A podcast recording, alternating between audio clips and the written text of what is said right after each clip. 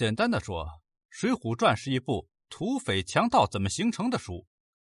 有着不少人把它当成历史看。事实上，严格的说，《水浒传》连历史小说都称不上，只是一部虚构的演绎小说，其中的人物、故事一分真九分假。所谓演绎小说，指的是小说中的部分人物和故事，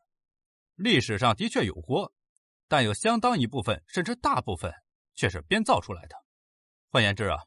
水浒传》这部演义小说只是历史人物事件的大合集，只是书写的太好了，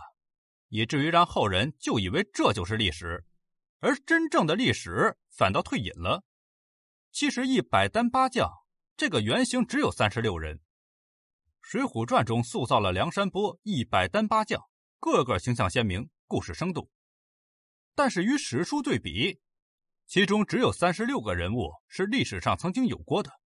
其余的七十二个大都是创作出来的，纯属子虚乌有。据史学家考证，在宋徽宗宣和年间，确有宋江七人及其领导的梁山泊起义，这就是淮南地区宋江等三十六人横行河朔的历史事件。但不像《水浒传》所写的有一百零八将，也没有那么多生动的戏剧性场面。这三十六个人在正史书中没有客观具体的记录，大部分是根据民间传说再加工而成的。这样一算，整部小说中的人物就一分真九分假了。梁山泊位于山东西部，原是个很小的湖泊，后因五代到北宋期间黄河多次缺口泛滥，它与四周的许多小湖泊连成一片，到北宋末年便形成了纵横八百里水域的大湖泊。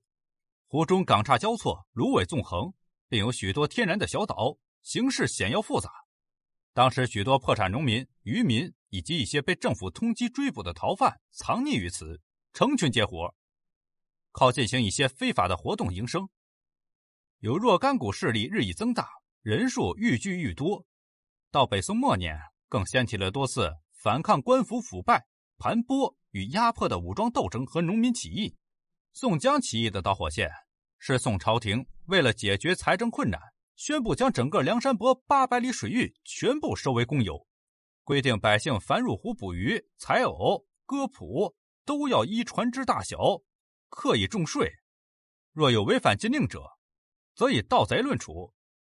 贫苦的农民与渔民交不起重税，于是，在宋江等人的领导下，铤而走险，凭借梁山泊易守难攻的地势。阻杀前来镇压的官兵。最初四五年，宋江等人一直坚守在梁山泊，直到宋徽宗宣和元年（一千一百一十九年）才正式宣布起义。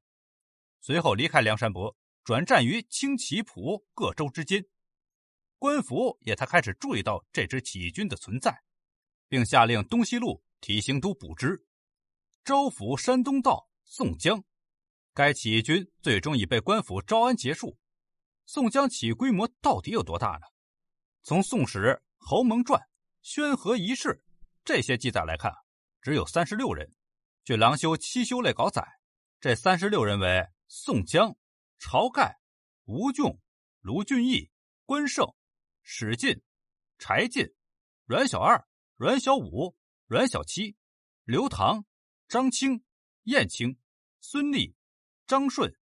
张衡、呼延灼。李俊、花荣、秦明、李逵、雷横、戴宗、索超、杨志、杨雄、董平、谢真、谢宝、朱仝、穆恒、石秀、徐宁、李英、花和尚、武松。这个名单有一个可疑之处，就是作为一次有影响的农民起义，仅三十六人就横行其位，官兵数万人不能抵抗。这是不可能办到的，因此有人认为这三十六人可能是起义军大小领袖的总数，也就是说，与宋江一起举事起义的三十六条好汉。后来每一个好汉统帅一支部队，但为了方便起见，便以三十六人的名字称呼。这种解释倒也合理。那么，宋江领导的农民起义到底有多少人呢？由于史无记载，确切的数字无法统计。推测至少应该有数千人。史书记载，宋江起义有三十六位英雄，为何到了《水浒传》却变成了一百零八位呢？或者是作者欲成奇书，以三十六为天罡，天地煞七十二人之名，使这部小说啊更添加传奇色彩，以迎合百姓的喜好，朗朗上口，便于流传。宋代是中国历史上发生农民起义次数最多的朝代，有宋三百多年，农民起义大大小小有数百次之多。宋江的起义只是其中规模和影响都比较小的一次，但因南宋时编印出版了《宣和遗事》，把宋江起义史这件事演绎化、故事化。明初又出现《水浒传》，将宋江起义的故事描述的更加生动感人。因而使这次原本平常的农民起义产生了极大的影响，以致家喻户晓，人人皆知。但是小说虽与历史有联系，并不完全是一回事儿，这是我们看《水浒传》时所要注意的。